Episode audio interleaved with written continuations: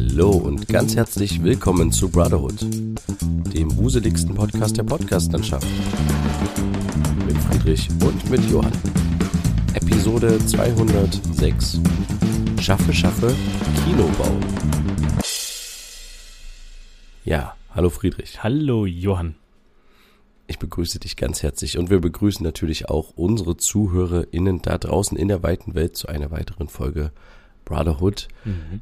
Ich kann es vorwegnehmen, ich bin ein bisschen erkältet, aber wir werden trotzdem diese Folge gemeinsam aufzeichnen, weil es gibt einiges zu erzählen. Ich habe richtig, richtig viel auf der Liste mhm. und wir haben uns auch lange nicht mehr gehört. Deswegen, du bist auf jeden Fall, wirst heute geupdatet von mir. Sehr gut. Aber wir blicken vielleicht nochmal zurück auf die letzte Folge, denn das war ja eine große Premiere. Wir haben uns gezeigt.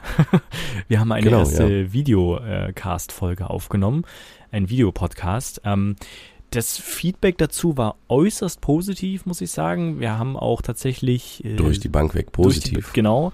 Und wir haben auch sehr viele ja, ähm, man muss es an den Zahlen berechnen, sehr viele Aufrufe darauf auch bekommen. Also es haben sich sehr viele scheinbar das angeguckt. Vielleicht hat man sich interessiert, wie wir aussehen ähm, oder was auch immer. Vielleicht wurde auch nur irgendein YouTube-Algorithmus-Punkt wieder getriggert und äh, es wurde in irgendwelche irgendwelche ja, merkwürdigen Videovorschläge geschickt, wie das schon mit anderen Videos von uns war, die dann auf einmal ein paar Aufrufe mehr bekommen. Äh, nichtsdestotrotz hat uns sehr gefreut. Wir haben auch schriftliches Feedback bekommen und zum Beispiel auch tatsächlich von einer Hörerin, die uns schon mal geschrieben hat über das HörerInnen-Meinungsformular. Das findet ihr auch unten in den Show Notes oder unter brotherhood-podcast.de-meinung. Dort könnt ihr uns anonym oder mit Namen etwas einreichen. Und uns wurde auch die Genehmigung erteilt, der Haken gesetzt bei ähm, der Formulierung, ob wir hier im Podcast drüber reden dürfen. Und das tun wir jetzt, denn sie hat uns geschrieben, äh, damals hat sie uns äh, geschrieben, als wir die Frage gestellt haben, ob wir mal so einen Videopodcast machen sollten und ob man sich das angucken möchte. Das hatten wir mal gefragt und darauf war damals die Antwort, ich würde es mir wahrscheinlich nicht anschauen, weil ich nebenbei, ähm, ja, weil es einfach im Hintergrund läuft, beim Bügeln, beim ja. Aufräumen etc., wie es halt ist beim Podcast. Ja. Genau, dafür ist er ja eigentlich da. Und äh, jetzt haben wir die Nachricht von der äh, gleichen Hörerin bekommen. Hallo ihr zwei, ich hatte euch mal das Feedback geschrieben, dass ich mir einen Videocast eher nicht regelmäßig anschaue, da ich euch und alle anderen Podcasts, die ich höre, meistens nebenbei höre. Da ich aber nach über 200 Folgen von euch natürlich extrem neugierig war, ob die Vorstellung von euch in meinem Kopf einigermaßen der Realität entspricht, musste ich mir die Folge natürlich anschauen. Mein Fazit, oh oh. Coole Sache. Ich bin absolut begeistert von euch beiden und freue mich auch, euch irgendwann mal wiederzusehen. Aber wenn ihr das als Special macht, ist das für mich völlig ausreichend. Auf jeden Fall vielen Dank für den Einblick, der sicher sehr zeitaufwendig ist. Ich freue mich auf viele weitere Podcast-Folgen von euch. Ganz liebe Grüße. Vielen Dank. Ja, cool. Sehr cool. Ja. das, Aber äh, das Ding ist ja, mhm. wir können ja mal äh, auf, aufdröseln. Mhm. Es war zwar sehr aufwendig und es war tatsächlich auch für uns ein Riesenakt. Aber am Ende, dadurch, dass wir so viel Erfahrung, es klingt jetzt blöd, aber doch, wir haben schon einiges an Erfahrung, was äh, Videos betrifft, Videoproduktion ja. und in dem Fall halt auch über 200 Folgen Podcastproduktion. Und deswegen ging das relativ schnell, in Anführungsstrichen. Wir haben insgesamt für alles mit Location hinlaufen, Aufbau und dann auch wieder Abbau und wieder zurück sein ähm, ich glaube, so drei Stunden 20 oder so gebraucht. Mhm, davon haben wir das, 45 Minuten aufgenommen. Nee, ja. über, wir haben 50 Minuten, glaube ich, so. Oder 50 Minuten. Ja. Und danach haben wir ja noch eine Patreon-Geschichte aufgenommen. Stimmt. Die man sich übrigens, Patreon kann man jetzt kostenlos testen. Genau. Sieben also Tage. die Mitgliedschaft bei uns. Und wir haben tatsächlich dann noch so ein kleines Video aufgenommen, wie wir so wieder abbauen und dann noch so ein bisschen auch ausgewertet. Ja. Ähm, also es äh, gab auf jeden Fall einiges zu produzieren innerhalb von knapp über drei Stunden. Mhm. Und es hat ganz gut geklappt. Danach war natürlich noch der Schnitt, aber das hast du übernommen. Da musst du jetzt mal sagen, wie lange du es ungefähr gebraucht hat. Aber mhm. ähm, also ja. es, es ging, ähm, ich musste mir halt die Podcast-Episode komplett anhören und das auch nicht nur einmal, sondern ich glaube insgesamt war es dann zweimal. Das machen wir normalerweise nicht mehr, weil wir ja hier so eigentlich immer einen One-Take aufnehmen. Also wir nehmen das in einem Ritt auf. Es kommt nochmal Musik rein, äh, Musik am Ende. Es kommen noch ein paar äh, ja, Bearbeitungsgeschichten drauf, wie Rauschunterdrückung oder sowas. Ja, also es wird jetzt zu technisch, aber normalerweise hören wir die ganze Episode nicht nochmal durch, ähm, sondern es bleibt so, wie es ist. Und in dem Fall musste ich es aber komplett durchhören, weil ich ja zwischen den einzelnen Kameras hin und her schneiden musste. Und das ja, war dann stimmt. schon ein Aufwand. Ich habe mir, also man kann im Schnittprogramm das so auf so drei Tasten legen und dann kann man sich das live angucken und dann währenddessen immer entscheiden, jetzt diese Kamera, jetzt diese Kamera, jetzt diese Kamera. Und das habe ich immer gemacht, je nachdem, wer gerade spricht, wer darauf reagiert, etc. Ähm, das ging einigermaßen, aber ich musste es dann halt nochmal komplett schauen, weil ich nämlich nur diese groben Umschnitte gesetzt habe und gar nicht dann geschaut habe, passt das exakt auf die, auf den Einsatz, den die Person hat, dass sie jetzt in dem Moment ah, spricht oder so. Okay. Das ja. heißt, natürlich gab es eine Verzögerung, dass ich gesagt habe, jetzt, aber da waren schon anderthalb Sekunden rum von dem, was da kommt. Deswegen musste ich es nochmal anschauen und jeden einzelnen Schnitt so ein bisschen anpassen. Deswegen dahingehend war es aufwendig, aber es hat trotzdem Spaß gemacht und scheinbar hat es ja vielen Leuten gefallen. Ähm, auch Hörern, äh, HörerInnen, die das ähm, nicht unbedingt ähm, ja erwartet hätten, dass es ihnen gefällt, sage ich mal. Ähm, deswegen an der Stelle nochmal vielen Dank für deine Nachricht, für deine wiederholte Nachricht. Hat uns wirklich sehr gefreut und du hast uns ja auch deine E-Mail-Adresse hinterlassen. Da werden wir uns auf jeden Fall mal noch persönlich bei dir melden. Also ruhig auch mal im Spam-Ordner gucken. Aber wie war es denn für dich? Weil ich muss ehrlich gestehen, ich war ein bisschen nervös ja. an einigen Stellen mhm. und ich dachte mir dann so nach, im Nachgang trotzdem, war es jetzt die richtige Entscheidung? Ich weiß, wir wollen das schon seit ewigen Zeiten machen, mhm. eigentlich seit über sechs Folgen. Und äh, war es jetzt aber die richtige Entscheidung, das zu machen, weil jetzt ist das Gesicht quasi draußen und ich, also keine Ahnung, ich weiß, dass ich übelst übermüdet war an dem Tag, aber ich sehe jetzt auch nicht so, äh, dass ich jetzt unbedingt mein Gesicht überall reinhalten muss, mhm. aus. Und deswegen frage ich mich so, mh, mm, so ein bisschen, was, war das jetzt gut oder nicht? Äh, ich fand es irgendwie cool, das zu machen. Und ja. ich fand, was ich auf jeden Fall cool fand, war die Location, die wir hatten. Auf jeden weil Fall. wir echt Ruhe hatten. Und es war halt Männertag und es war kein einziger Mann da, außer wir. Ja. Oder äh, ja, also wir waren halt ungestört und wir haben ja auch manchmal Podcasts draußen aufgenommen, auch wenn wir im Laufen waren oder sowas in irgendwelchen Wäldern oder so. Da begegnet man dann immer mal jemanden. Mhm oder auch auf irgendwelchen Plätzen. Und das ist dann immer ganz komisch, finde ich, wenn man dann aufnimmt und dabei beobachtet wird ja. oder eventuell sogar zugehört wird. Aber in dem Fall konnten wir halt richtig frei reden mhm. Äh, und man war nicht beobachtet halt bis auf mit den Kameras. Ja, ähm, ich weiß nicht. Also es hat sich schon merkwürdig angefühlt, weil normalerweise, wir haben es auch in der Folge damals besprochen, ähm, wir stehen normalerweise hinter der Kamera, ne? weniger davor. Wir haben zwar die Vorstellung, vor allem auch du äh, mit Regieanweisungen und sowas, was vor der Kamera passieren soll, aber so richtig selber viel vor der Kamera ähm, ist jetzt tatsächlich weniger die Erfahrung. Deswegen, ja, im Moment hat sich das ein bisschen komisch angefühlt. Im Nachhinein beim Schnitt und so war das eigentlich vollkommen okay. Und jetzt auch im Nachhinein bin ich mit dem Ergebnis eigentlich relativ zufrieden. Ähm, Klar hätte man hier und da noch was anderes machen können mit der Einstellung, mit dass dann bei uns tatsächlich eine Kamera gegen Ende ausgegangen ist, was ungünstig war und so. Das sind so ein paar Kleinigkeiten, die einen dann im Nachhinein ärgern, aber das kann man nicht ändern. Man kann es nur irgendwann besser machen, aber ja, ist jetzt die Frage, was haben wir dadurch jetzt gewonnen? Was haben wir jetzt dadurch verloren? Das ist so ein bisschen vielleicht auch die Frage. Ähm, wir ja, sind natürlich jetzt in gewisser Weise angreifbar irgendwie, wenn man das so sehen will.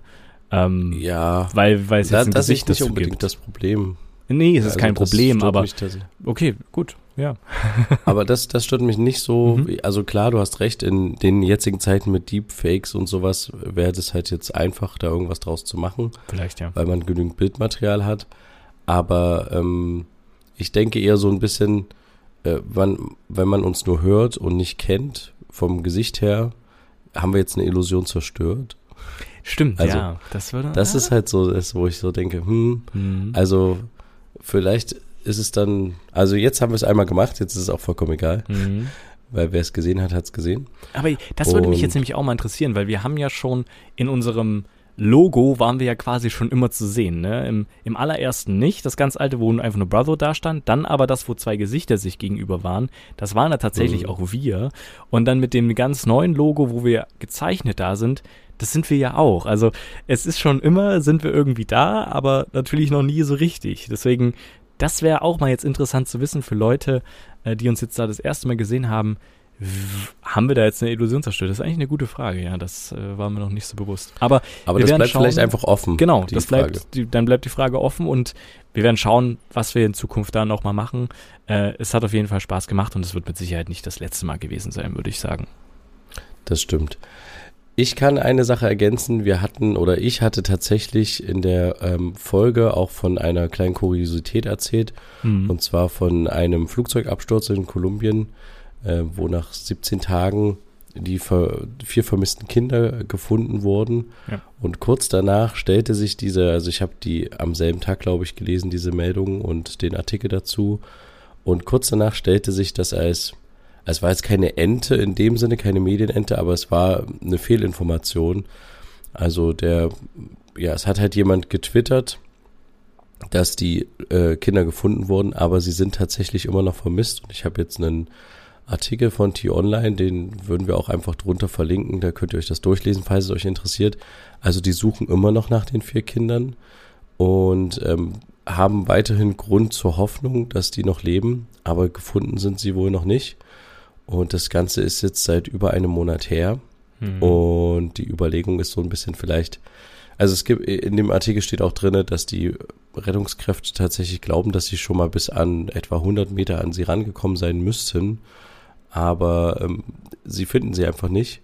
Und vielleicht verstecken die sich auch einfach, weil sie Angst haben, mhm. weil es ja auch ein Konfliktgebiet ist, wo auch die FARC unterwegs ist und ähm, Umweltschützer und äh, ja und also da, da ist auf jeden Fall viel, also eine große Problemzone und was dazu kommt für die Rettungskräfte, dass die ganze Zeit Dauerregen wohl herrscht, seit ah, okay. äh, Tagen, Wochen. Mhm. Und ja, also ich will gar nicht zu viel dazu erzählen, weil es tatsächlich, äh, jeder kann sich den Artikel durchlesen, den das interessiert. Aber es, wir müssen es an der Stelle einfach mal kurz korrigieren. Diese Kuriosität, von der ich erzählt hatte, dass nach 17 Tagen ein äh, 13-jähriges, 9-jähriges, 4-jähriges und ein einjähriges Kind gefunden worden, ist äh, tatsächlich Quatsch. Es ist noch nicht gefunden. Und übrigens, der Vater ist nicht bei dem Flugzeugunglück ums Leben gekommen.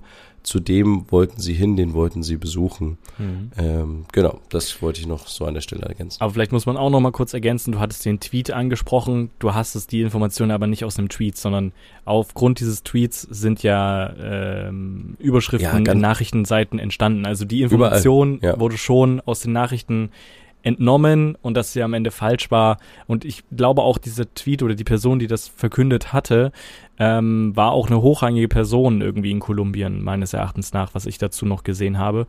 Also, ich glaube, es war der Präsident Genau, sogar. Es war, also ich glaube, es war, es war sogar der Präsident, ja. ja. Das heißt, es war irgendwie schon so ein bisschen, okay, gut, ein bisschen unangenehm, dass das jetzt doch nicht die Information, also doch nicht die richtige Information war, aber es war jetzt keine Person, die einfach mal aus Jux und Laune getwittert hat. Ja, also das muss man auch nochmal dazu sagen. Deswegen, wir konnten es nicht besser wissen. In dem Moment haben wir es jetzt korrigiert und nochmal richtig gestellt. Und ähm, genau, ja, aber wenn, mal, äh, dass sie gefunden Eine werden. kleine Sache an der Seite nur, wenn sie die lebend wiederfinden, das wäre so, das wäre so krass. Ja. Also über einen Monat in einem, bei Regenzeit irgendwie dazu äh, zu überleben. Und klar, die haben halt einen indigenen Hintergrund, also die sind da aufgewachsen und gerade wohl die älteste von denen hat immer gelernt, was sind Früchte, die man essen darf und was nicht und so. Mhm. Und die haben ja auch im Laufe der Suche so eine Art Behausung, die vor Regen schützt, gefunden. Also es ist äh, echt eine wahnsinnig, wahnsinnig, äh, ja, die geht einem irgendwie sehr nah, finde ich, die Geschichte. Mhm.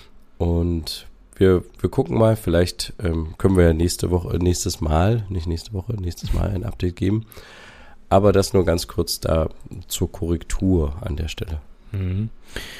Okay, ich würde sagen, damit wir jetzt keine große Überleitungen suchen, gehen wir einfach, wechseln wir einfach direkt zu unseren dieswöchigen.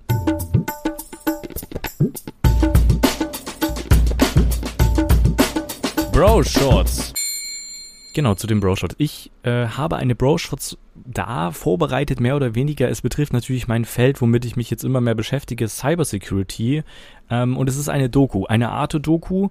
Die Arte-Doku heißt Der unsichtbare Krieg äh, gibt es auf YouTube zu finden. Verlinken wir euch natürlich in den Shownotes. Und da geht es um Cybersicherheit innerhalb Deutschlands, was es für Angriffe gibt, wer alles angreifbar ist, durch welche Mittel. Gerade auch Thema Smart Home wird damit aufge, aufgedröselt, dass darüber ähm, ja das gewisses, gewisses Willkommenstor ist für Hacker, die einem was Böses wollen, aber auch was äh, Angriffe auf die Regierung betrifft.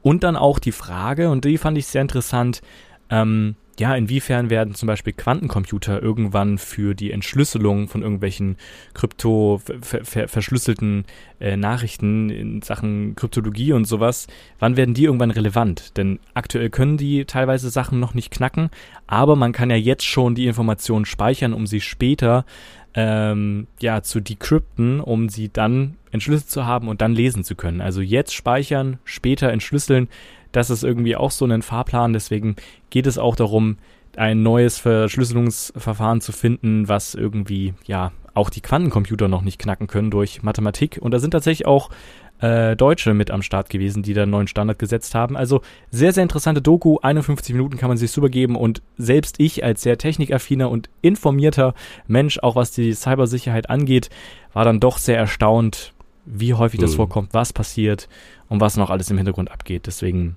sehr zu empfehlen. Aber ich muss auch ehrlicherweise sagen, die ganzen Arte-Dokus, die es gibt, sind alle zu empfehlen. Also Arte haut wirklich einen nach dem anderen raus. Super, super gut. Dafür zahlt man gerne GEZ. Ja, kann ich nur unterschreiben. Auf jeden Fall, meine Bro-Shots die Woche ist auch eine Dokumentation und zwar ähm, von der ARD. Mhm. Die findet man auf jeden Fall in der ARD-Mediathek. Ich habe jetzt noch nicht geschaut, ob es die auch bei YouTube gibt, aber ich nehme es an.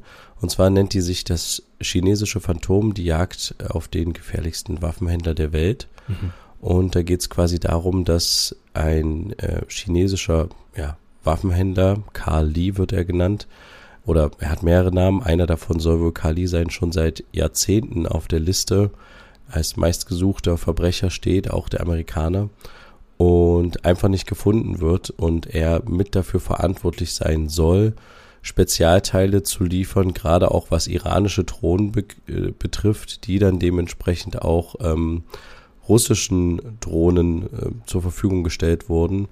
Das bedeutet nämlich die Zielgenauigkeit von solchen Drohnen. Mhm. Und das, die haben sich da auf Spurensuche begeben und es war tatsächlich auch ein Reporter auf, bei einem dieser ja, ich sag mal, Manufakturen.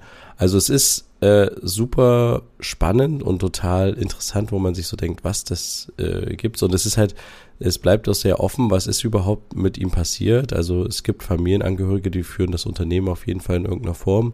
Aber es kann auch sein, dass die Chinesen äh, ihn schon selbst mal verhaftet haben auf Druck der USA hin, ähm, aber er trotzdem weiterhin liefert oder sendet. Also es ist, ich will gar nicht zu viel dazu sagen. Äh, Guckt es euch an. Es ist eine 45 Minuten Doku und das ist wirklich äh, Wahnsinn. Ja, mhm. das wäre meine Empfehlung für die Woche. Das chinesische Phantom, die Jagd auf den gefährlichsten Waffenhändler der Welt. Dann würde ich sagen, waren das unsere dieswöchigen.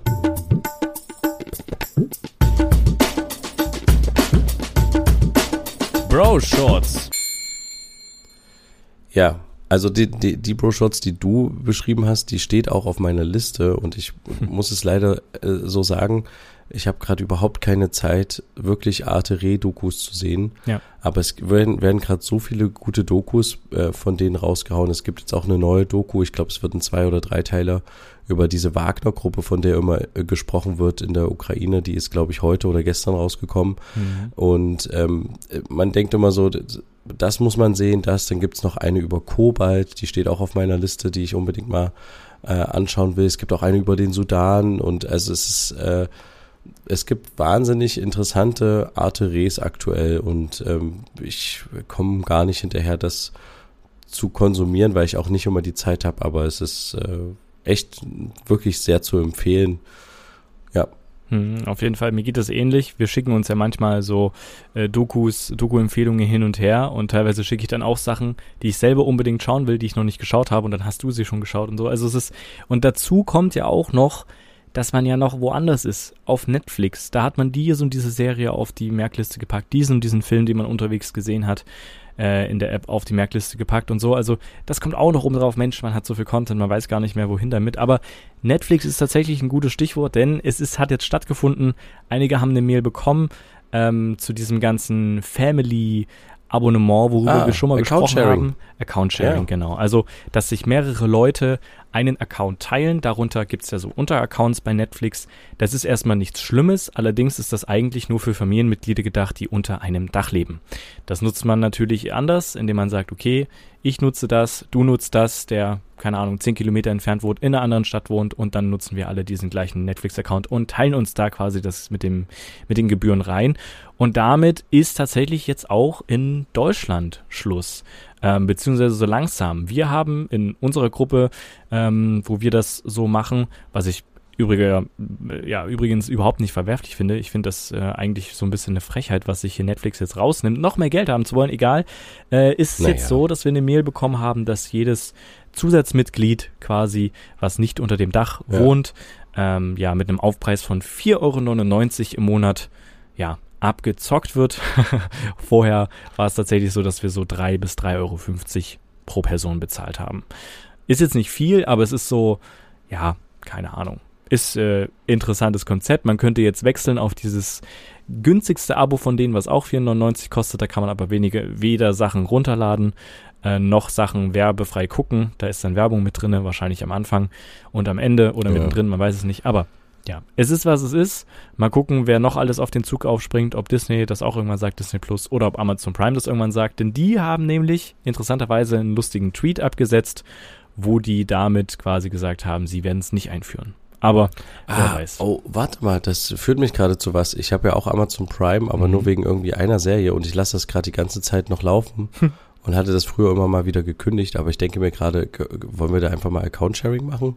Können was wir gerne äh, Amazon Prime Video betrifft, weil äh, ich muss da nicht 3,50 Euro oder sowas zahlen oder wie hm. viel das kostet pro Monat. Wenn ich gerade gar nicht, ich schaue das halt einfach gerade gar nicht. Können wir gerne machen. Aber egal, das äh, können wir vielleicht dann nochmal privat besprechen, weil äh, das müssen wir jetzt nicht hier machen, die Kontaktdaten oder die Zugangscodes austauschen. ja. Ja, aber äh, ich habe davon, also wir haben ja mehrfach schon drüber gesprochen, aber ich habe davon jetzt noch keine unmittelbaren Auswirkungen. Wir haben schon mal drüber gesprochen, dass es gerade unfassbar viele Streaming-Angebote gibt und ich bin immer noch so ein bisschen der Hoffnung, dass sich das in den nächsten, ja, sagen wir mal so zwei bis drei Jahren so dieser Markt ein bisschen irgendwie beruhigt und es nur noch am Ende drei große Player gibt oder so und einige hoffentlich einfach weggehen äh, werden oder übernommen, über gekauft werden von anderen Medienhäusern, weil mich das einfach nur, also mich nervt das an manchen Stellen, da so viele zu haben. Und es macht mich auch ein bisschen müde. Also ich muss gerade sagen, ich bin gerade in einer Phase, wo ich so Netflix zum Beispiel müde bin, weil es auch ein Überangebot einfach gibt. Ja. Und deswegen finde ich es gerade einfach viel spannender, wenn ich mal die Zeit habe. Äh, das ist zwar auch für den Kopf anstrengender, so eine Dokumentation zu sehen von den öffentlich-rechtlichen, aber es ist irgendwie gefühlter, es ist sortierter, es ist nicht so reißerisch, es ist auch mal äh, fundierter und ähm, inzwischen auch meistens dann auch noch mit einem Podcast zusammen in Verbindung, mhm. dass man irgendwie auch noch das nehmen kann. Also die Multimedia, das Multimedia-Angebot ist irgendwie größer und strukturierter. Also nicht, nicht vielfältiger, aber ich denke mir manchmal so, wenn man Netflix aufmacht oder eine andere Streaming-Plattform, ach, da ist so viel Quatsch dabei. Und jetzt halt die Perlen rauszusuchen, ist irgendwie anstrengend. Und ich habe aktuell auch keine Zeit dafür. Und man hat so ein bisschen, oder ich habe das Gefühl, ich verpasse sehr viel, was ja. Serien betrifft. Aber ich denke mir auch inzwischen, ich muss jetzt nicht mehr jede Serie mitnehmen wie früher, wo man gesagt hat, oh, hast du das gesehen oder hast du das gesehen?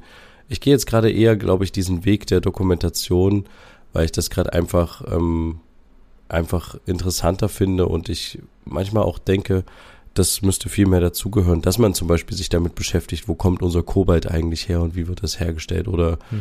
ähm, also es gibt ja da bei Arte sind wir da jetzt wieder an der Stelle so viele Dokumentationen, die gesellschaftsrelevant sind, nicht nur politisch oder so in die Crime-Richtung gehen oder so, sondern wirklich wo man sich denkt, okay, das ist eigentlich ein total spannender Aspekt oder diese Cybersicherheit oder die ganze Sache über BlackRock oder sowas. Genau, ja. Wann beschäftigt man sich damit? Genau. Bei Netflix eher nicht. Da wird eher eine Serie draus gemacht, die sehr reißerisch ist, über sechs Folgen, über BlackRock oder so, aber mhm. halt nicht. Wobei, das gibt's glaube ich nicht, weil da würde BlackRock was dagegen machen. Aber egal. Ähm, ja, also für mich ist das so ein bisschen gerade, ich pausiere das so ein bisschen. Mhm, ich, ich pausiere das auch, aber eher so auch aus Zeitgründen Ähm, und ich muss auch zugeben, es ist sehr viel überladen. Ich bin auch noch nebenbei mit bei Disney Plus mit drinne. Das heißt, äh, ich habe da den Content auch noch am Start.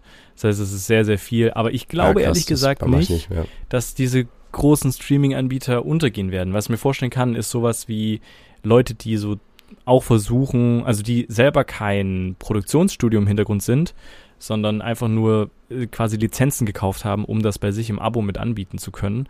Aber gerade sowas wie Netflix, Disney Plus, auch neuerdings ja jetzt dieses Paramount Plus und sowas, da stecken ja auch ja. die Produktionsstudios dahinter. Und von wem sollen die am Ende aufgekauft werden, außer von einem anderen Produktionsstudio? Und ja, das stimmt. Warum ja. sollte man das? Und also es hat ja auch einen Sinn, warum Netflix sehr viele Lizenzen verloren hat von diesen großen äh, Produktionsstudios, weil die jetzt halt ihr eigenes Ding aufmachen und scheinbar haben ja, sie sich das gut ja. ausgerechnet, dass sie dadurch vielleicht mehr Cash abgrasen, wer weiß. Ja, ähm, es liegt natürlich auch daran, dass die Kinobesucher einfach fehlen. Die Kinobesucher ja. gehen unglaublich zurück. Es gibt kaum noch ähm, erfolgreiche Filme, gerade auch deutsche erfolgreiche Filme in den Kinos. Äh, mhm. Äh, der letzte Erfolg in den deutschen Kinos war halt Manta Manta 2 oder 2, wie der heißt, ähm, mhm. der auch sehr umstritten war mit dieser ganzen Til Schweiger Berichterstattung da drumherum das sind halt, die Namen ziehen halt ins Kino. Thies Schweiger, Matthias Schweighöfer, Elias Embarek ähm, oder auch noch eine Caroline Herfurth oder so. Und dann hört's halt auf, zum ja. Beispiel was das deutsche Kino betrifft, und dann kommen halt nur diese Blockbuster.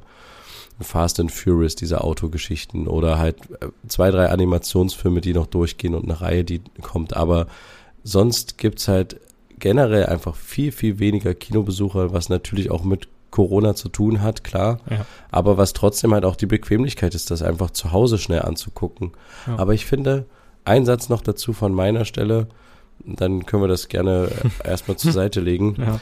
Äh, ich finde, dass die Wertschätzung gegenüber den produzierenden Gewerken, also die quasi das hergestellt haben, muss jetzt nicht nur unbedingt äh, Film sein oder Videos, sondern es ist, kann meiner Meinung nach auch Audioproduktion sein, wie zum Beispiel Songs oder wie auch immer. Mhm. Ich finde es total schade, dass man in unserer heutigen Zeit dem nicht mehr so viel Aufmerksamkeit schenkt, in dem Sinne, dass man es nicht nur durchhört, sondern sich danach auch freut, dass man es gehört hat. Zum Beispiel ein Album, was man sich angehört hat. Peter Fox Oder Album, dass man, ja. zum Beispiel, oder dass man halt sagt, okay, da ist ein neuer Song rausgekommen, äh, den höre ich mir mal an. Und dann aber am nächsten Tag höre ich schon wieder den nächsten, der rausgekommen ist. Also äh, ist, und, und genauso sehe ich das halt auch beim Kino und Netflix. Ich finde es halt sehr schade bei den Streaming-Anbietern, dass man durch dieses Stream äh, also ich habe zum Beispiel auch vergessen, was ich vor zwei Wochen das letzte Mal gesehen habe. Ich habe kein Highlight jetzt wirklich, weißt mhm. du? Und das ist halt schade, weil, weil man so sehr in diesem, okay, dann kommt das nächste, das nächste, das nächste, das nächste. Und deswegen bleibt so die Aufmerksamkeit so sehr kurz darauf und dementsprechend auch die Wertschätzung für die Leute, die das Ganze hergestellt haben. Mhm. Und das ist mit einer Kinoproduktion irgendwie viel schöner, weil du hast einen Anlass, du gehst dahin, du holst dir vielleicht noch ein paar Snacks und du gehst dann auch wieder zurück und meistens gehst du ja auch nicht unbedingt allein ins Kino, sondern hast dann noch jemanden oder eine Gruppe sogar, mit denen du noch danach drüber redest, Richtig, ja. wie das war. Und das ist doch ein viel schöneres Gemeinschaftserlebnis, als sich zu Hause hinzusetzen und zu gucken, äh, was gucke ich heute. So. Mhm. Ja, auch aber, noch ein letzter Satz von mir dazu. Ja, mach, du aber darfst nur, noch zwei letzte genau, Sätze sagen. Sehr gut. Ähm, wir in unserer Freundesgruppe äh, in einem ganz kleinen Rahmen versuchen aber trotzdem quasi, wenn wir am Abend Zeit haben und sowas, gemeinsam, klar, online, jeder macht seinen Film an, aber wir sitzen dann quasi zusammen virtuell in dem Discord, also in dem Sprach- oder in dem Videochat und schauen dann am Ende trotzdem gemeinsam diesen Film mehr oder weniger. Ah, Reden dann noch danach. Cool. Genau, ja. also da, der ist natürlich dann auch die Auswahl immer sehr viel. Es gibt dann nicht den Film, in den alle wollen, sondern es gibt dann halt alle Filme, in denen vielleicht nur ein paar wollen und dann den und den, ne, weil wir es halt über Disney Plus, über Netflix oder sowas machen. Dann wird das über eine Software gestartet, die das bei allen gleichzeitig äh, startet. Jeder kann seine eigene Sprache auswählen, die er will. Jeder kann seine eigene Untertitel auswählen. Und dann geht's rein in den Film. Und das macht und sehr viel Spaß ich glaube, das ist auch die Zukunft und deswegen mhm. es äh, wird Meta unglaublich erfolgreich noch werden, weil du dann irgendwann, wenn diese virtuellen Brillen auch ein bisschen leichter sind und ein bisschen erschwinglicher für die Masse, wird das vielleicht das Event sein, dass du sagst, okay, okay. ich treffe mich mit meinen Leuten, jeder setzt sich zu Hause seine VR-Brille auf und wir setzen uns zusammen im Kinosaal 8 rein. Ja. Und dann bezahlen wir quasi irgendwie ein, zwei Euro Eintritt dafür, dass da auch noch 200 Leute sitzen und man vielleicht sogar noch so ein leichtes Kinofeeling hat, in dem man auch hört, wenn jemand irgendwie hustet oder lacht oder man kann das halt einstellen. Weißt du, dass es so eine Kinoatmosphäre gibt? Ja, wie diese, wie diese Stadionatmosphäre zu Corona-Zeiten. Ja. ja, genau. Und, und vielleicht kommt dann auch noch der Eismann zwischendurch rein und sagt so, möchte noch jemand ein Magnum Eis? Äh, in irgendwie jeder Landessprache, die gerade anwesend ist. Ja. Und das ist vielleicht so die Zukunft der virtuellen, der virtuelle Kinobesucher. Es ist vielleicht, vielleicht wird das äh, ein Ding sein, weil dann habe ich, klar, ich bin wieder virtuell da und nicht in Realität, aber ich habe schenke dem Ganzen mehr Aufmerksamkeit und so, was ihr dann halt auch macht, ihr redet dann vermutlich auch noch drüber und so. Ja. Und das ist halt das ist ein ganz anderes, ein ganz anderes Konsumverhalten. Mhm. ist ähnlich wie mit Essen. Es, das. Äh, tatsächlich. Also die, die, das, was ich halt häufig mache, ich verbinde äh, abends Essen auch gerne mit dem Konsum von Medieninhalten. Bei mir auch, ja. Und das liegt einfach daran, aus Zeitgründen. Mhm. Aber ich schenke dem Essen nicht die Aufmerksamkeit oder den Produkten des Essen, die es eigentlich verdient. Mhm. Und das ist eigentlich nicht nur eigentlich, es ist total schade. Mhm. Ja. Äh, ist mir jetzt nur gerade so noch durch den Kopf geschwirrt. Aber ich würde das Thema mal ganz kurz beenden, weil ich habe eigentlich hier eine, ich habe noch gar nicht mit meiner Liste angefangen. Oha. Mit meinem Update, was ich dir eigentlich erzählen wollte. Mhm. Und wir sind jetzt schon über eine halbe Stunde. Und ich hoffe, dass ich das noch alles ähm, schnell und in Kürze raushauen kann, weil ich muss es einfach loswerden, was okay. die letzten zwei Wochen ähm, abgegangen ist, ist crazy. Und es klingt so ein bisschen wie, als wäre ich so ein Motivationstrainer, aber es ist wirklich crazy gewesen. Okay. Und zwar folgendes. Mhm. Es ist einiges los in Weimar aktuell. Also ich habe eine richtige Weimar-Aktion gemacht gerade. Die mhm. letzten zwei Wochen, die Ereignisse haben sich überschlagen. Zum einen bin ich gerade dabei, äh, zusammen mit äh, anderen Leuten eine Ausstellung zu organisieren. Und ich äh, bin so ein bisschen dafür verantwortlich, äh, die Location-Suche zu machen.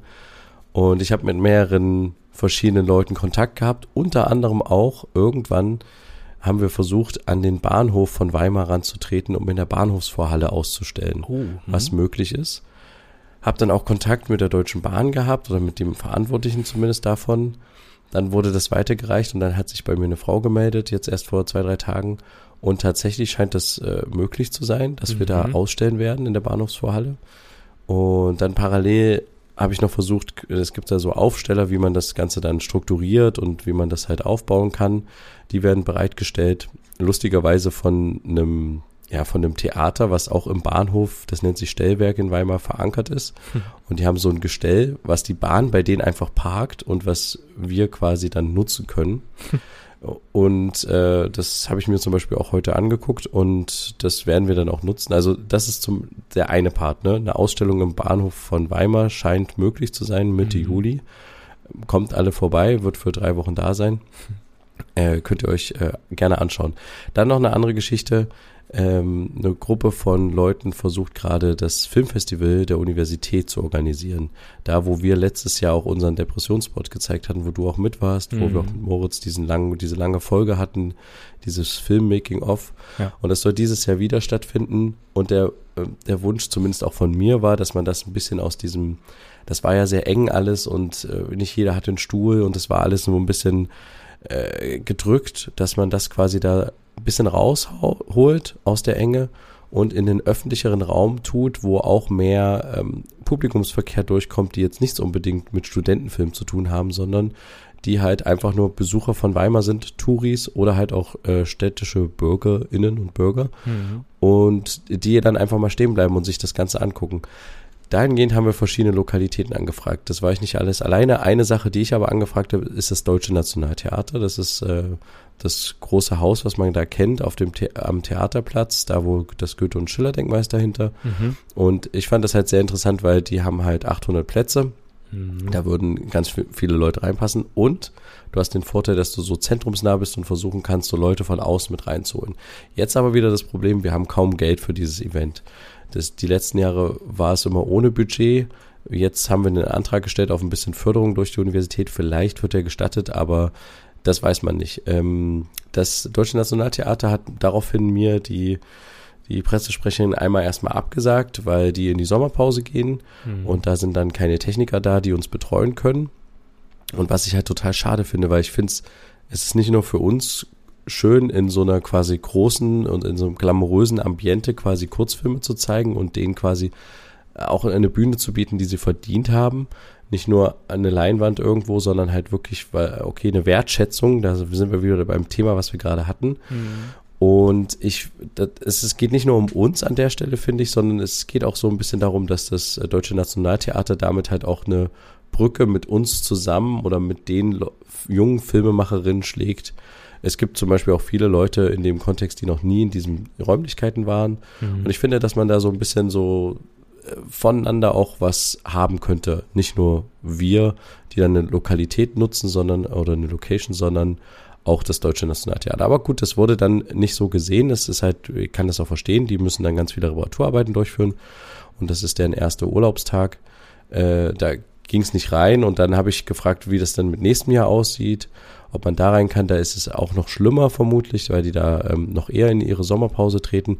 Und ich war dann so ein bisschen gefrustet und dachte mir dann so, voll schade, weil ich glaube, wenn das, also ich weiß nicht, wenn das jemand von höherer Stelle anfragen würde, beziehungsweise der Wunsch bestehen würde, dass man mehr so zusammenarbeitet, eine klassische Einrichtung wie das Theater und eine Universität, ähm, was eine gute, eine gute Zusammenarbeit sein könnte, auch für die nächsten Jahre.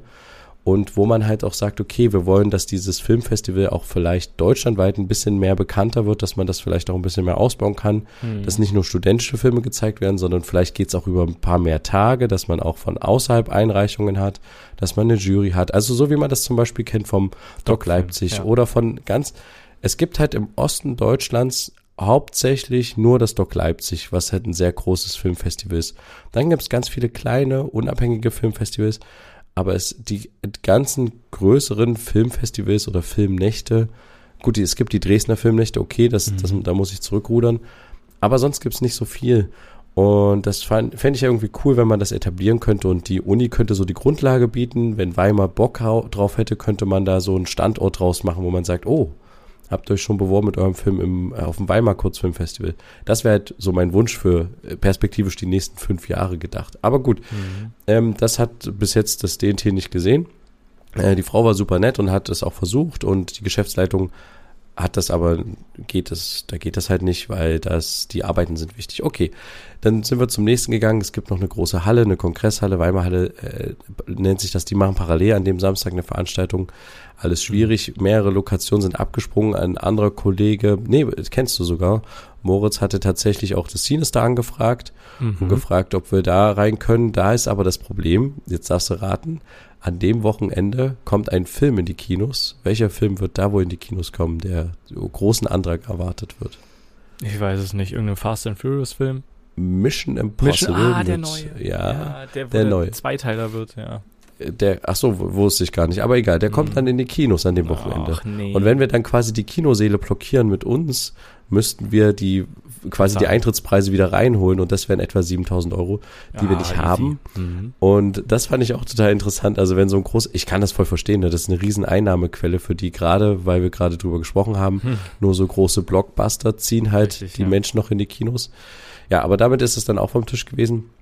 Dann habe ich mit der Klassikstiftung Kontakt aufgenommen. Das ist so die, die, die an mehrere Liegenschaften in Weimar gehören, äh, Parks und tatsächlich halt auch ähm, Ge Gebäude. Und ich ging bis vor kurzem auch aus, dass mehrere Plätze auch denen gehören. Aber dazu später mehr. Mit denen habe ich Kontakt aufgenommen. Die sollen wohl sehr, sehr schwierig sein im Umgang mit Studenten oder mit generell so unabhängigen Sachen, die halt jetzt nicht irgendwie von offizieller Seite sind. Aber interessanterweise, man, ich habe mit denen telefoniert, ich habe Rückrufe bekommen, jetzt auch gerade gestern, gestern Abend noch und so und ähm, die sind ganz nett und es gibt eine Person, die da jetzt mit verantwortlich für ist und die versucht, das irgendwie möglich zu machen. Aber unser Problem ist, ab 200 Personen und wir schätzen, dass wir 300 Personen werden, äh, wird das eine größere Veranstaltung, wo auch mehr Leute dann von der Klassikstiftung eingebunden werden müssen und dementsprechend wird es vermutlich nichts. Hm. Ja, und äh, es ging immer so weiter und dann äh, habe ich äh, mit einer Catering-Frau gesprochen, weil es ging darum, dass wir Stühle auch gerne für das Festival hätten, äh, damit wir so eine Bestuhlung aufstellen können. Jeder ja. hat einen Sitzplatz, dann hat man eine große Leinwand. Ich habe auch mit einem Leinwandanbieter in Leipzig gesprochen, die Katja, schöne Grüße, wir haben uns direkt geduzt, sie hat auch übelst Bock drauf, die, die haben so große Leinwände, die man so aufpustet und hinstellt. Ah, cool. Und ähm, die machen das Filmfestival auch in München mit solchen Leinwänden. Und er hat gesagt, ja, ihr habt zwar kein Geld, ähm, wir können aber irgendwas versuchen und so. Also es gibt da, wenn man mit den, das, das ist eigentlich so die Haupterkenntnis, von der ich berichten will, wenn man mit den Leuten redet, nicht nur eine E-Mail schreibt, sondern vielleicht auch die anruft oder sich anrufen lässt, kann man echt viel erreichen. Und jetzt kommt es zu einem Punkt, wo es echt interessant wird. Ich hatte mit dieser Catering-Frau telefoniert, mhm. die uns vielleicht Stühle zur Verfügung stellt. Und die sagte dann, als ich gesagt habe, ja, wir haben das beim Deutschen Nationaltheater versucht und hier und da. Und da sagte die, das kann nicht sein, das geht nicht, das kann nicht sein. Du musst beim Andi anrufen. Und ich dachte so, hä, wer ist denn der Andi? Und, ja, du musst der Andi mal. Und dann hat, hat, hat sie mir gesagt, wer der Andi ist. Und das ist der Pressesprecher von Bürgermeister von Weimar oder so, keine Ahnung. Mhm. Und er meinte dann so, ja, äh, meinte sie, die Stadt muss auch ein Interesse davon haben. Und das denke ich ja auch, die Stadt könnte doch auch ein Interesse haben. Das ist halt eine neue Veranstaltung für die Stadt, ja. die man einfach ein bisschen größer ziehen kann. Naja, und dann habe ich irgendwann mal in dem Büro von dem besagten Andi angerufen. Äh, der ging aber nicht der Andi ran, sondern eine andere Frau, aber war ganz nettes Gespräch und die hat mich direkt weitergeleitet an andere Leute, nämlich ans Ordnungsamt. Und es stellte sich in diesem Gespräch mit der Frau vom, also nicht mit der Frau von Andi, aber mit der Frau aus dem Büro von Andi, mhm. von dem Pressesprecher heraus, dass nicht alle Plätze in Weimar der Klassikstiftung gehören, sondern auch einige der Stadt. Zum Beispiel auch dieser berühmt-berüchtigte Theaterplatz, wo das Goethe- und Schille-Denkmal ist, in, in der, im Front von dem Deutschen Nationaltheater. Mhm. Und da dachte ich, ja perfekt, lass da angreifen lass uns äh, den Theaterplatz, den zentralen Platz, wo alle Touristen, die einmal Weimar besuchen, hingehen und ein Foto machen von diesem Denkmal, lass den an einem Samstagabend mit Stühlen voll äh, kleistern, dann Leinwand hinstellen vor das Deutsche Nationaltheater und da einfach das Kurzfilmfestival machen. Das ist die beste Werbung, die du machen kannst. Alle ja. können mal stehen bleiben, angucken und größer kann man das, glaube ich, nicht machen. Ja, und jetzt bin ich halt seit ein paar Tagen die ganze Zeit im Gespräch und Telefonat mit Ordnungsamt. Jetzt ist das Gewerbeamt äh, dran. Jetzt sollen irgendwelche Auflagen. Ich muss zwei, drei Anträge stellen. Das Ganze kostet natürlich auch was. Interessanterweise kostet äh, es pro Quadratmeter 50 Cent. und der Platz äh, hat 800 Quadratmeter. Ah, und das äh, wäre, ich muss quasi einen Sondernutzungsantrag stellen für diesen Theaterplatz, aber das müsste wohl möglich sein. Mhm. Ich muss natürlich noch vorher, äh, Grüße gehen raus an der Stelle, mit dem Deutschen Nationaltheater sprechen, ob das für die auch okay ist, dass so eine große Leinwand vor deren Gesichtern auftaucht, weil die haben uns ja nicht reingelassen, aber ich will jetzt nicht, dass es so aussieht, als wäre das eine Racheaktion. Ich will eigentlich nur, de, aber so könnte es halt wirken. Ja. Ich will einfach nur das in den besten Platz haben an der Stelle. Aber gut, äh, egal, das muss ich noch erledigen, morgen vielleicht mal. Und äh, sie hat mir aber auch gesagt vom Gewerbeamt, interessanterweise, super nettes Gespräch wieder. Ich habe mit so vielen Leuten telefoniert, wo ich dachte, das sind Leute auch von einem Amt oder von einer Stiftung, die sind alle vor ihren Schreibtischen und aber nein, wenn man mit den Leuten redet, die helfen ein oder die wollen einen auch helfen. Und sie hat was Interessantes gesagt. Ein übelstes Ding, klar, man hat Auflagen noch und nöcher, aber jetzt kommt's. Es kann, sie meinte, bis jetzt ist noch keine Veranstaltung dort. Aber es kann natürlich auch noch eine Demonstration kommen. Und da habe ich gesagt, ja, okay, also das heißt, eine Demonstration könnte verhindern, dass wir diese Veranstaltung machen. Und da meinte sie ja, weil es gibt das Recht auf Demonstration, auf öffentliche Meinungsäußerung. Hm. Und das ist ein Grundrecht. Vorrang. Und dem, ja. genau, dementsprechend ist mein Antrag und meine Veranstaltung, die ich hier plane, ein Sondernutzungsrecht für diesen Platz völlig, äh, völlig vom Tisch. Sobald Aber könntest du jetzt nicht einfach eine Scheindemo für den Tag anmelden? Das quasi ja, aber dann geht ja auch mein Antrag nicht durch, weil dann schon eine Demo da ist. Sie meinte, es gibt aktuell keine Demos da. Wenn du das Ganze als Demo verpackst. ja, könnte ich auch mal. Nee, aber es gibt ja immer, es gibt tatsächlich in Weimar noch so eine relativ große Montagsdemonstration, ah, immer noch, Corona-mäßig und Mann. Also vor allen Dingen so, ich habe das mal gesehen, lasst unsere Kinder in Ruhe und ich denke mir nur so, oh, Leute, ist äh, echt vom letzten Jahr noch unterwegs irgendwie. Ja. Ähm, aber äh, ich dachte mir dann so, das, das ist eigentlich echt heftig. Das, also klar, ist, ich verstehe das. Ja. Aber eine Demonstration kann rein theoretisch fast jede Veranstaltung eigentlich sprengen. Das ist krass. Und ja. äh, ich dachte jetzt nur so, weil ich habe jetzt im Radio gehört, der Prozess um Lina E wurde gerade fertig äh, gemacht. Es wurde jetzt das Urteil gesprochen. Es gab Demonstrationen in Leipzig und in anderen Städten von Linken. Und, und es gibt noch am Samstag eine Am Samstag. Und jetzt kommt's. Was ja. findet Sam am Samstag noch in Leipzig statt? Äh, Fußballspiel und Herbert Grönemeyer. Echt, das auch noch? Ach ja, stimmt. Es ist ja, ja. Das hat eben die Polizeidirektion Leipzig geschrieben, dass die eben jetzt ein Riesending haben, weil Fußballspiel, Lok gegen irgendwas anderes und dann noch Herbert Grönemeyer und was weiß ich. Und das und? Leipziger Stadtfest, Stadtfest, wo 300, 300.000 Leute erwartet werden. Ja, moin. Und ich denke mir nur so, wenn die das wirklich drauf anlegen wollten, wollen, um quasi so eine Veranstaltung zu sprengen, könnten sie doch einfach, ich weiß nicht, wo es stattfindet, aber vermutlich auf dem Augustusplatz oder auf dem Marktplatz, einfach dort eine Demonstration anmelden und dann müssen die ihre Veranstaltung absagen ja, vom weiß Stadtfest. Ich nicht, ob das, ob das so einfach geht. Also, naja, was ich jetzt auch gelesen habe, ist, dass ähm, Leipzig für, ich glaube, Samstag und Sonntag äh, großen, großen Umkreisen so eine, wie, wie nennt sich diese Zone, wo dann die Polizei jederzeit dich kontrollieren kann ja. oder äh, dass die ja, ich weiß, Sachen durchsuchen. Mir fällt der Name auch gerade nicht ein, ja. Ähm, ja, ich weiß es nicht mehr, aber ihr wisst, glaube ich, was ich meine, ähm, dass sowas stattfindet. Ähm, und ich weiß nicht, ob die, ich glaube, die sind, also die fordern ja natürlich Kräfte aus anderen Bundesländern an, weil die alle aus Sachsen nicht ausreichen, was weiß ich. Also die scheinen ja auch tatsächlich das Fußballspiel auch verschoben zu haben durch diese ähm, Ansage von diesem, wie nennen, wie nennen die das, Tag X, diese Demonstration.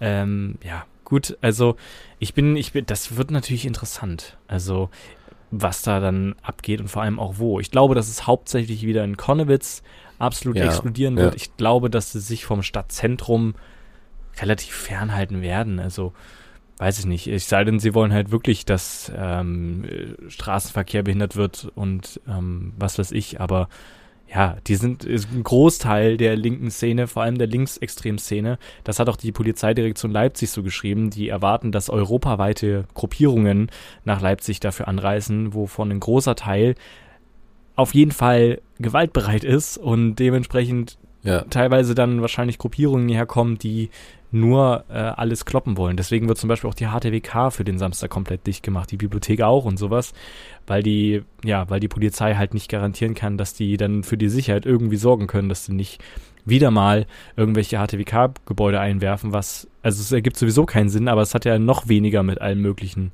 mit diesen ganzen Sachen zu ja. tun. Ähm, gut, brauchen wir gar nicht drüber reden, das ist ein ganz anderes Thema, aber das ist ziemlich interessant, dass so eine Demo dann alles sprengen könnte. Also, was ich mir halt mhm. vorstellen könnte, dass man sagt, in Leipzig ist es zum Beispiel so, dass die Versammlungsbehörde dann sagt, ihr könnt aber vielleicht auf den Platz ausweichen, weil es gibt halt sehr viele größere Plätze. Ich glaube auch, dass die Stadt dann sagen und, kann, nee, da geht's nicht, weil eben das und das ist. Also aber, also ich glaube schon, dass die Sachen. Aber, aber wenn du zum Beispiel sagst, ich möchte einen Aufzug machen von A nach B, dann. Da ich glaube dann, deswegen, deswegen war das ja auch immer so, dass gerade zu Corona-Zeiten, die den Ring langlaufen wollten und sowas, die Corona-Gegner mhm. und äh, oder, oder auf, auf diesen Plätzen waren, wo man so dachte, okay, das ist doch aber, warum dürfen die da lang? Und ich glaube, es liegt einfach an diesem Grundrecht auf Meinungsäußerung, ja, was sein, viele Sachen anscheinend wegstriken kann an der Stelle. Ja. Schwierig. Ja, aber, ist natürlich äh, gut auf, auf der einen Seite, ne, dass es die Meinungsäußerung am Ende Vorrang hat, aber die Frage ist halt, für welche Meinungen oder also ja. Ist Aber dann würde ich ja als Veranstalter, wenn ich äh, eine Veranstaltung durchführe, eigentlich immer eine Versicherung für meine Veranstaltung abschließen, dass falls sowas passiert, ja. ich, äh, ich dann nicht auf meinen Kosten sitzen bleibe, weil bei manchen Sachen hast du ja viel Geld, was du in die Hand nimmst und vorfinanzierst und dann wird dir einen Tag vorher gesagt, es wurde jetzt eine Spontan-Demo angemeldet, äh, tschüss. Mhm. Äh, also das, ja, keine Ahnung. Ja, aber das, das sind so die Sachen, die mich jetzt die nächsten Tage noch beschäftigen werden und die mich die letzten zwei Wochen beschäftigen. Nebenbei war ich noch drei Tage bei der Thüringen-Rundfahrt der Frauen. Die haben so ein Radrennen gemacht hier durch ah, Thüringen. Ah, ja, okay. War sehr spannend auf jeden Fall mhm. übers Wochenende. Das war ein belgisches Kamerateam, was mit ah, äh, fünf Motorrädern so wie, wie Tour de France mäßig übertragen hat. Und ja. wir waren halt äh, dabei, Live-Drohne. Und es war super, super spannend, was die einfach so mit sehr wenig Geld und wir waren am Ende nur insgesamt sieb, nee, 16 Leute, glaube ich, in der, von der Abteilung dieser Übertragung da, mhm. was man da halt schaffen kann, für einen Livestream auch anbietet und es wurde dann teilweise auch beim MDR gesendet. Mhm. Live äh, war super. Und ich habe den Podcast äh, äh, weiter geschnitten oder fertig geschnitten, ähm, wo ich auch mal draus zitiert hatte ähm, beim bei der Videofolge, glaube ja. ich, hatte ich davon gesprochen. Ja. Und äh, ja, das alles ist so in den letzten zwei Wochen passiert. Mhm. Ich könnte jetzt noch mehr ausholen, aber ich glaube, ich ziehe einen Schlussstrich drüber. Eine, eine kleine Sache noch. Weshalb der Titel äh, so ist, wie der Titel ist. Ja. Äh, unter anderem haben wir für diese Kinosituation so ein bisschen überlegt, ähm, wir könnten, wie könnten wir Leute da hinziehen und dass sie quasi da hinkommen, wo sie hinkommen sollen. Mhm. Und da ist jemand äh, aus dem Orga-Team darauf gekommen, es gibt solche Lichtbögen, die aufblasbar sind und die mit Licht äh, quasi angestrahlt werden und dass man so einen Bogen mieten könnte für die Veranstaltung. Mhm. Und Mietpreis für so einen großen Lichtbogen, der irgendwie sechs Meter dann in der Breite ist und fünf Meter hoch oder sowas, kostet äh, 295 Euro, glaube ich, oder so. Mhm. Und ich habe halt gesagt, ja, es ist viel zu viel Geld, ey geht doch nicht. Und das war über so eine Online-Rent-Seite, wo du ganz verschiedene Veranstaltungssachen leihen kannst. Mhm. Ja, und dann habe ich gesagt, wir müssen da anrufen. Ah, okay. Und dann haben wir angerufen. und was ist passiert? Der Typ, der an, der, nee, noch nicht, nee, okay. das ist noch nicht raus. Aber der Typ, der rangegangen ist, sagte so, nachdem ich gesagt habe, ja, wir sind hier aus Weimar und wir haben wenig Geld und bla, und sagte so, ja, ich bin auch aus Weimar, aber ich wohne jetzt in Baden-Württemberg. und da dachte ich so, ja, geil. Also, äh, das war echt super, gleich eine Connect, äh, ja. Connection zu dem zu haben in irgendeiner Form. Mhm. Und dann, ja, wir können ja irgendwie gucken, dass wir das irgendwie günstiger kriegen. Sein letztes Angebot ist jetzt, dass wir nicht nur einen Lichtbogen nehmen, sondern drei, aber zum Preis von einem. Oh. Mhm. Ich sage aber trotzdem, ich möchte gerne lieber das Geld reduzieren. Da müssen wir uns noch mal ein bisschen einigen. Ja. Aber trotzdem, es ist halt viel cooler als über diese Online-Plattform, wo das angeboten wurde, so ein Mietservice einfach den Telefonhörer in die Hand zu nehmen. Und einfach mal zu sagen, zu wir möchten das vermieten, aber wir, wir sind halt keine, in dem Sinne, normale genau. Veranstaltung, die unbegrenzt ja. Budget hat. Deswegen wollen wir es nicht über die Webseite buchen, sondern einfach mal fragen, was noch machbar wäre. Richtig, ja. genau. Mhm. Und ich wollte nur dazu smart. appellieren, äh, einfach mit den Leuten zu reden und zu telefonieren. Es, es gibt noch Leute, die haben Festnetzanschlüsse oder Handys ja. vermerkt auf Webseiten. Und es sind halt nicht die großen Konzerne wie Vodafone oder so, wo du dann in der Schleife landest oder in einem Callcenter, sondern es mhm. sind halt die kleinen äh, Sachen, die noch erreichbar sind. Und wo man tatsächlich aus diesem Online-Ding aussteigen kann und ein bisschen mehr ins Analoge gehen kann. Und dann kann man noch Sachen organisieren. Das ist ist der Wahnsinn, wenn man sich drum kümmert. Tatsächlich. Richtig, aber ich glaube, genau das ist so ein bisschen der Hinderungsgrund, dieses Telefonieren für viele. Das war es ja für mich auch. Also telefonieren, anrufen, egal ob es mit Ämtern ist oder nicht, ähm, ist immer so eine Sache, weil man da irgendwie keinen Bock hat. Wenn dann das Gespräch stattfindet, dann ist es was ganz anderes. Ne? Dann ist das alles entspannt und die helfen dir und alles ist cool. Egal von welchem Amt, egal von welcher Krankenkasse oder Versicherung, die machen das alle irgendwie. Ich hatte bisher noch eigentlich keine schlechten Erfahrungen. Aber der Weg dahin ist halt ein bisschen schwierig. Ich glaube, bei mir hat sich das sehr gewandelt. Grund dafür ist, dass ich fast ein Jahr lang ähm, fast 24-7 mit fremden Leuten im Callcenter telefoniert habe. Ne? Deswegen, da hat sich natürlich ja. die Angst ein bisschen gelegt. Aber ich glaube, das ist für viele ein Hintergrundgrund. Äh, deswegen sagt sich das so einfach, mach das doch, um Geld zu sparen oder einfach mal mit den Leuten reden. Es lässt sich immer verhandeln. Aber gerade das könnte eben ein Problem sein, eben das Telefonieren. Aber das muss man einfach ja. machen, weil man stellt ja im Nachhinein, das habe ich ja auch im Nachhinein immer festgestellt, es war ja ein entspanntes Gespräch. Mein Problem wurde gelöst.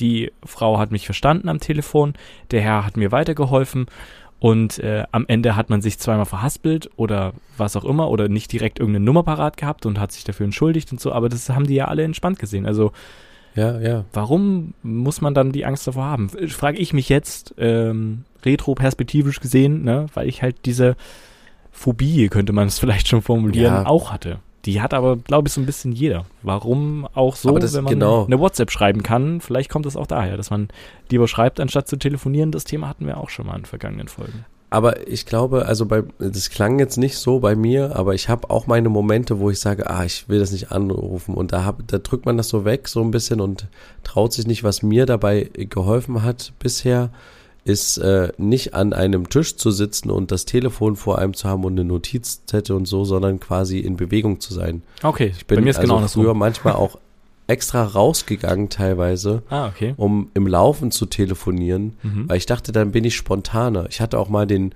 ich hatte auch mal die Vorbereitung manchmal getroffen, dass ich mir so Stichpunkte aufgeschrieben habe, was will ich auf jeden Fall sagen. Mhm. Äh, also wie, wie soll das lang gehen, dass das strukturiert ist. Aber ähm, tatsächlich hat mir dann irgendwie geholfen, das einfach im Laufen zu machen. Mhm. Und ähm, jetzt gerade habe ich das nicht, weil ich denke mir so, die ganzen Leute, die ich da jetzt gerade anrufe und wir beantragen das und selbst wenn es am Ende nicht klappt, dass das da auf dem Theaterplatz stattfindet, es war eine coole Erfahrung, das probiert zu haben, mit den Leuten da in Kontakt zu sein. Und ich habe jetzt da nichts in dem Sinne zu verlieren. Richtig, ja. ja. Aber wenn es halt ein persönliches Problem ist, wie zum Beispiel, keine Ahnung, es geht um die Krankenkasse oder um Geld oder sowas, dann oder um einen Vertrag, dann ist es eher so, dass man so denkt, ah, jetzt da anrufen. Also weil man Angst vor der vor der Antwort ja. ja. oder vor der Abwicklung, ja, ja, aber man hat auch, also ich hätte dann manchmal auch Angst vor der Antwort, ja. Okay. Hm. Ja, also ich fühle mich da teilweise, wenn es zum Beispiel solche Krankenkassengeschichten ist, ähm, sind, die ich auch in der Vergangenheit sehr oft hatte, das Thema werden wir bestimmt auch nochmal im Podcast aufmachen, was da alles abgegangen ist. Mensch, da können wir schon mal einen Teaser raushauen. Viel telefoniert und da fühle ich mich dann auch so ein bisschen in dem Sinne überlegen, dass ich halt äh, mich im Recht fühle, jetzt Antworten zu bekommen, weil hier irgendwie wieder was abgeht, was bei denen wieder schiefgelaufen ist durch automatische Briefe und was weiß ich und einige Briefe haben sie gar nicht verschickt. Deswegen, also da, deswegen habe ich dann so eine gewisse, ähm, ja, eine gewisse, fühle ich mich halt ja, ich habe den Anspruch darauf, jetzt hier eine Info zu bekommen und die will ich jetzt auch bekommen. Und so habe ich das tatsächlich auch bei Verträgen gemacht, wenn es zum Beispiel um den Internetvertrag ging, den wir hier zu Hause haben, habe ich halt mit den äh, Kollegen von Vodafone, Kollegen will ich schon sagen, mit den Leuten von Vodafone telefoniert und da halt auch mal klar gesagt, dass hier wieder kein Internet ist und dass es wieder ausgefallen ist. Und dann sagen ja. die, ja, die können wir nichts, hm, müssen wir einen Techniker vorbeischicken und was weiß ich. Ja, der war schon mal hier, der hat durchgemessen, ist nichts. Also was machen wir? Ja, müssen, hm, und dann 10.000 Tickets erstellt, aber da muss man halt einfach dranbleiben, sich nicht abwimmeln lassen, gerade bei solchen Vertragsgeschichten, weil es geht dann häufig darum, das kam dann bei mir auch, haben Sie denn eigentlich einen Handyvertrag? Und dann denkst du so, hä? Was hat das jetzt damit zu tun? Ich möchte jetzt keinen Handyvertrag, ich möchte jetzt einfach mal bitte das klären und ich bin gerade sauer auf Sie als Unternehmen, weil Sie Ihre Leistung nicht erbringen, ja, ja. für die Sie bezahlt werden. Kennt, glaube ich, jeder, gerade bei Internetanbietern. Äh, ja, drehen wir doch jetzt mal keinen Vertrag an. Aber es scheint zu funktionieren bei vielen, deswegen machen sie es immer wieder. Aber was ich auch noch sagen wollte, was ich die Woche noch gemacht habe, ich war diese Woche einkaufen. Und zwar habe ich mir einen Anzug Quatsch, geholt. Du warst einkaufen. Ach so, ach so. Okay. Ich habe mir einen Anzug geholt. Es ist lange her, den letzten Anzug, den ich äh, mehr oder weniger gekauft habe äh, mit meiner Patentante zusammen, war ein Anzug zu meiner Firmung. Ähm, das ist schon ein paar Jahre her, der es mir natürlich nicht mehr. Ähm, und jetzt ja. habe ich mir einen äh, Anzug gekauft und wirklich dieses Geschäft, wo wir drinnen waren, das, das war auch wieder so eine Situation. Äh, du wirst gefragt vom, von den Verkäufern, ja, kann man ihnen helfen oder wie kann ich ihnen helfen oder sowas. Und du denkst so, ja, irgendwie, ich bräuchte auf jeden Fall jetzt Hilfe, aber irgendwie könnte ich jetzt auch hier alleine durchstöbern, aber ich habe keine Ahnung von Anzügen, wie groß müssen sie sein, wo müssen die sitzen, wie und bla. Und dann sagst ja, du einfach ja. ja. und dann geht's los. Okay, was wollen sie denn? Äh, preislich, okay, da kann ich ihnen das und das anbieten, ist das okay? Ja, gucken wir mal. Geht der hin, macht das zack, zack, macht hier so, dreimal am T-Shirt und was weiß ich und äh, ziehe ich das an. Der sagt mir dann auch schon direkt, ja, sie müssen das dann so tragen und so. Dann noch die Hose dazu, ja, die spannt ein bisschen oben. Ja, okay, dann machen wir eine neue hier, so, fertig. Und dann hier mal noch das Tier, nochmal noch das, ähm, das Hemd, äh, damit sie mal sehen, wie es aussieht mit so einem Hemd und bla. Das hat super viel Spaß gemacht und ich fand das richtig cool. Ich wurde da tatsächlich sehr schnell abgefrühstückt, muss ich sagen. Ähm, aber ich bin am Ende zufrieden. Wird sich jetzt zeigen, äh, am Wochenende, wo dieser Anzug zum Einsatz kommt, wie die Außenwirkung ist für andere, ja. was die dazu sagen. Aber ich finde das super cool und wir hatten letzte Folge drüber gesprochen, eben was diese ganze Klamottensachen angeht und dass ich gerne so wieder mich gerne so ein bisschen edler kleiden würde, einfach weil ich diese Stile so mag. Ähm, das hat richtig Spaß gemacht und ich habe richtig Bock, da irgendwann nochmal hinzugehen und zu sagen, Mensch, heute machen wir mal so und so ein Outfit oder noch einen Anzug oder heute holen wir mal das und das Jackett oder so. Ich habe da, das macht richtig Spaß und diese Klamotten sind so cool und die Leute dort auch, weil die einfach Plan haben und die scheinen das sehr zu lieben, was die machen. Ähm, das hat mir sehr viel Spaß Krass. gemacht. Das war so ein Highlight okay. die Woche, ja. Okay, hätte ich jetzt nicht, also ich bin da jetzt nicht so aktuell der Typ, aber vielleicht muss ich auch mal in den Laden gehen, wo du warst, oder ja, in das vielleicht. Kaufhaus, wo du gerade warst. ja.